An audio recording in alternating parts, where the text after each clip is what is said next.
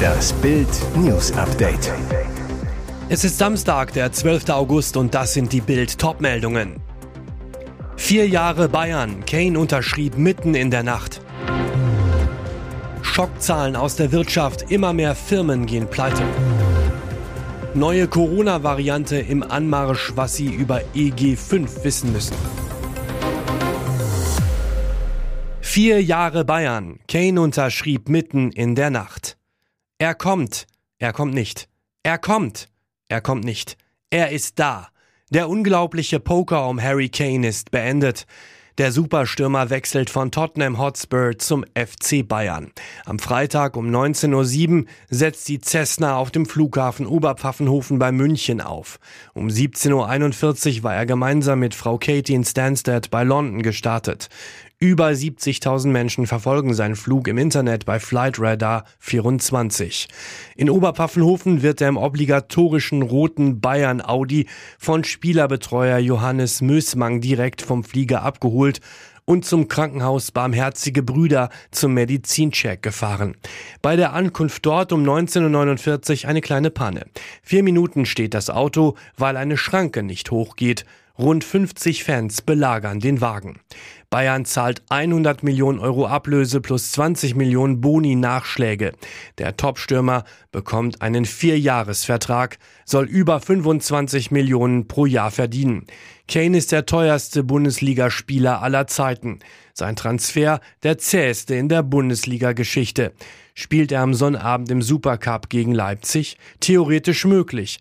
Denn, wie The Independent berichtet, hat er seinen Vertrag unterschrieben. Ziel soll sein, dass er schon im Supercup spielberechtigt ist. Die vom deutschen Rekordmeister hart erarbeitete Unterschrift erfolgte demnach gegen zwei Uhr am Samstagmorgen. Schockzahlen aus der Wirtschaft. Immer mehr Firmen gehen pleite. Erschütternde Nachrichten aus der heimischen Wirtschaft. Die Zahl der Unternehmensinsolvenzen in Deutschland steigt weiter stark an. Im Juli beantragten fast ein Viertel mehr Firmen ein Regelinsolvenzverfahren als im Vorjahresmonat, wie das Statistische Bundesamt am Freitag nach vorläufigen Ergebnissen mitteilte. Damit setzte sich der Aufwärtstrend der vergangenen Monate fort. Bereits im Juni hatte es einen Anstieg um 13,9 Prozent gegeben. Die meisten Insolvenzen je 10.000 Unternehmen Unternehmen gab es im Bereich Verkehr und Lagerei mit 8,7 Fällen, gefolgt von sonstigen wirtschaftlichen Dienstleistungen, zum Beispiel Zeitarbeitsfirmen mit 7,4 Fällen. Die wenigsten Insolvenzen gab es in der Energieversorgung. Bereits am Donnerstag hatte das Leibniz-Institut für Wirtschaftsforschung Halle auf Basis eigener Erhebungen hohe Insolvenzzahlen für den Juli festgestellt. Das erschreckende Ergebnis unglaubliche 1025 Unternehmen in Deutschland meldeten im Juli Insolvenz an. Durch die Insolvenzen gingen im vergangenen Monat allein bei den zehn größten Unternehmen rund 9300 Arbeitsplätze verloren. Die meisten davon im Handel und in der Industrie. Grausame Tat in Berlin. Drei Monate altes Baby lag tot im Auto. Grausame Tat in der Hauptstadt. Ein drei Monate altes Baby ist in Berlin getötet worden.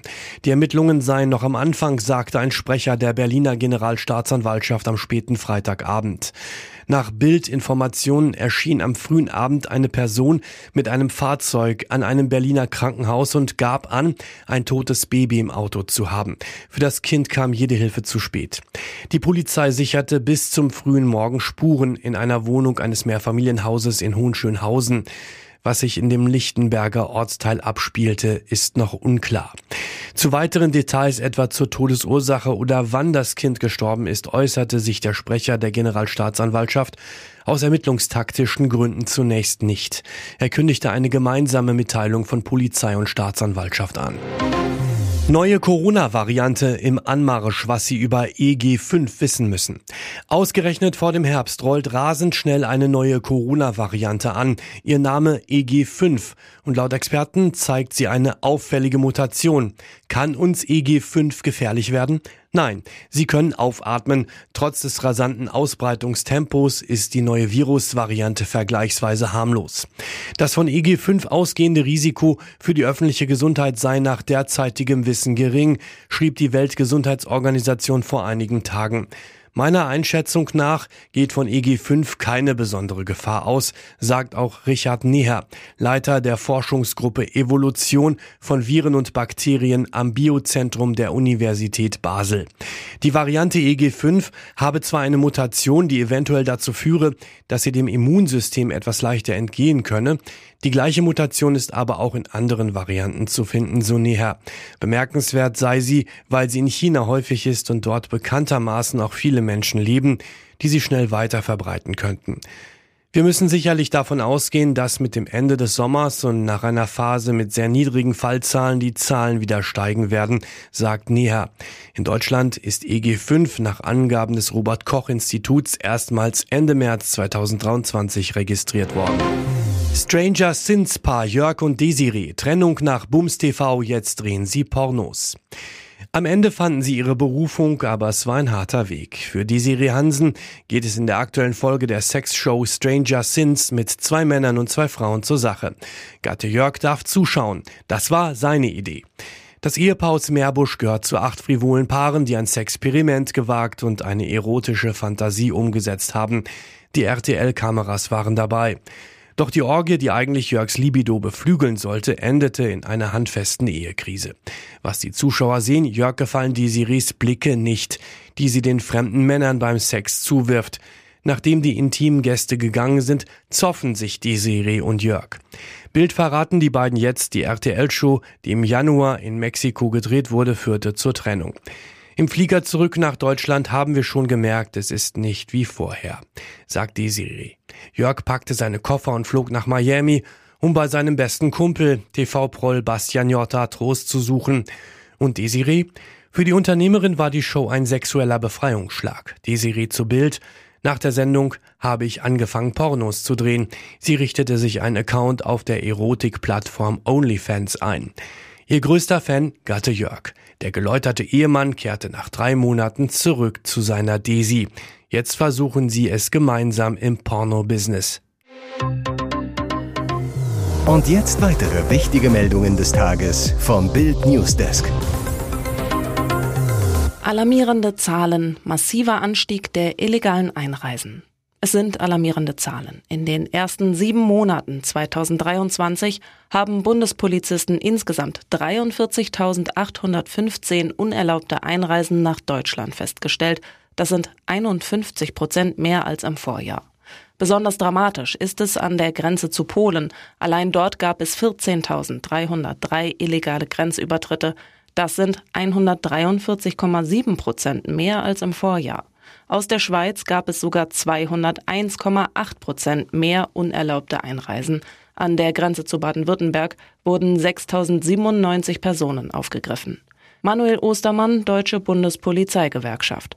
Die Migrationskrise spitzt sich weiter zu und konzentriert sich immer mehr auf Deutschland. Die aktuellen Zahlen sind erschreckend, insbesondere unter der Berücksichtigung, dass die Bundesinnenministerin nach wie vor die Augen vor der Realität verschließt. Hintergrund der alarmierenden Worte sind die detaillierten Zahlen des internen Berichts der Bundespolizei, liegt Bild vor. So stieg die Zahl der illegalen Einreisen aus der Schweiz im Januar um 412 Prozent, im Februar um 256 Prozent und im April um 235 Prozent. Über Polen ist die Zunahme ähnlich dramatisch. Im April waren es 219 Prozent mehr als 2022, im Mai 229 Prozent und im Juni 203 Prozent. Hauptmann Thomas H., Generalbundesanwalt, ist sicher, das ist Putins Spion bei der Bundeswehr. Was er gemacht haben soll, ist ungeheuerlich. Spionage für Russlands Diktator und Kriegstreiber Wladimir Putin. Als Soldat hat Thomas H. geschworen, der Bundesrepublik Deutschland treu zu dienen. Doch nach Überzeugung der Ermittler ist er eine Schande für unser Land. Denn jetzt kam raus, seit Mai 2023 soll sich der Hauptmann aus eigenem Antrieb mehrfach an das russische Generalkonsulat in Bonn und die russische Botschaft in Berlin gewandt und dort seine Zusammenarbeit angeboten haben. Dabei übermittelte er offenbar Informationen, die er auf einer Dienststelle im Bundeswehrbeschaffungsamt in Koblenz erlangt hatte, an den russischen Militärgeheimdienst GRU. Der Generalbundesanwalt ermittelt gegen Thomas H. wegen des Verdachts geheimdienstlicher Agententätigkeit.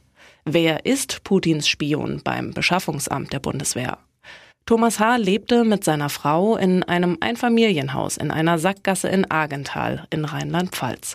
Eine Nachbarin, er war freundlich und hat sich bei uns vorgestellt, als die Familie vor zwei Jahren herzog. Ein normaler Typ, er hat immer nett gegrüßt. Laut der Nachbarin zog H. aus Bad Kreuznach in den 70er Jahre Bau. Das Haus mit Garten habe er einer älteren Dame abgekauft.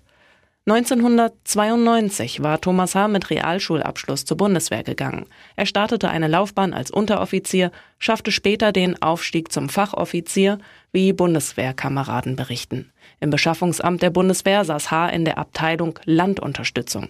Seine Einheit U5.1 beschäftigt sich mit elektronischer Kampfführung und Gegenmaßnahmen. Für den russischen Geheimdienst ist so eine Tätigkeit sicher von hohem Interesse. Wie läuft technisch das Stören, Täuschen und Neutralisieren mittels elektromagnetischer Energie?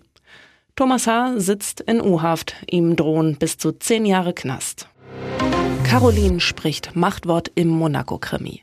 Seit Tagen ist das Fürstentum international in den Schlagzeilen, weil eine Korruptionsaffäre Fürst Alberts II. dunkelste Geheimnisse ans Licht zu bringen droht. Im Zuge der Affäre hatte sich der Fürst von seinen engsten Beratern, den sogenannten G4, getrennt. Wie Paris Match jetzt berichtet, kam es schon am 28. Juli zu Großrazzien in Paris, Nizza und Monaco. Allein zur Hausdurchsuchung bei einem der G4, Gerichtshofpräsident Didier Linot, rückte die Polizei mit 28 Beamten an. Wie ebenfalls erst jetzt bekannt wurde, soll Prinzessin Caroline mit der Unterstützung ihrer Schwester Stephanie und ihrem Sohn Pierre Casiraghi ein Machtwort gesprochen haben, um Alberts engste Berater zu entfernen. So können wir nicht weitermachen, sollen sie dem Fürsten gesagt haben. Albert hatte auch auf Druck seiner Familie keine Wahl und musste sich von seinen engsten Vertrauten trennen. Lautes Geschrei und Rausschmiss aus dem Palast inklusive. Genug ist genug. Ich wurde in die Arena gebracht, wo ich nicht sein musste, soll Albert gesagt haben. Das hätte sich der Fürst vielleicht vorher überlegen müssen.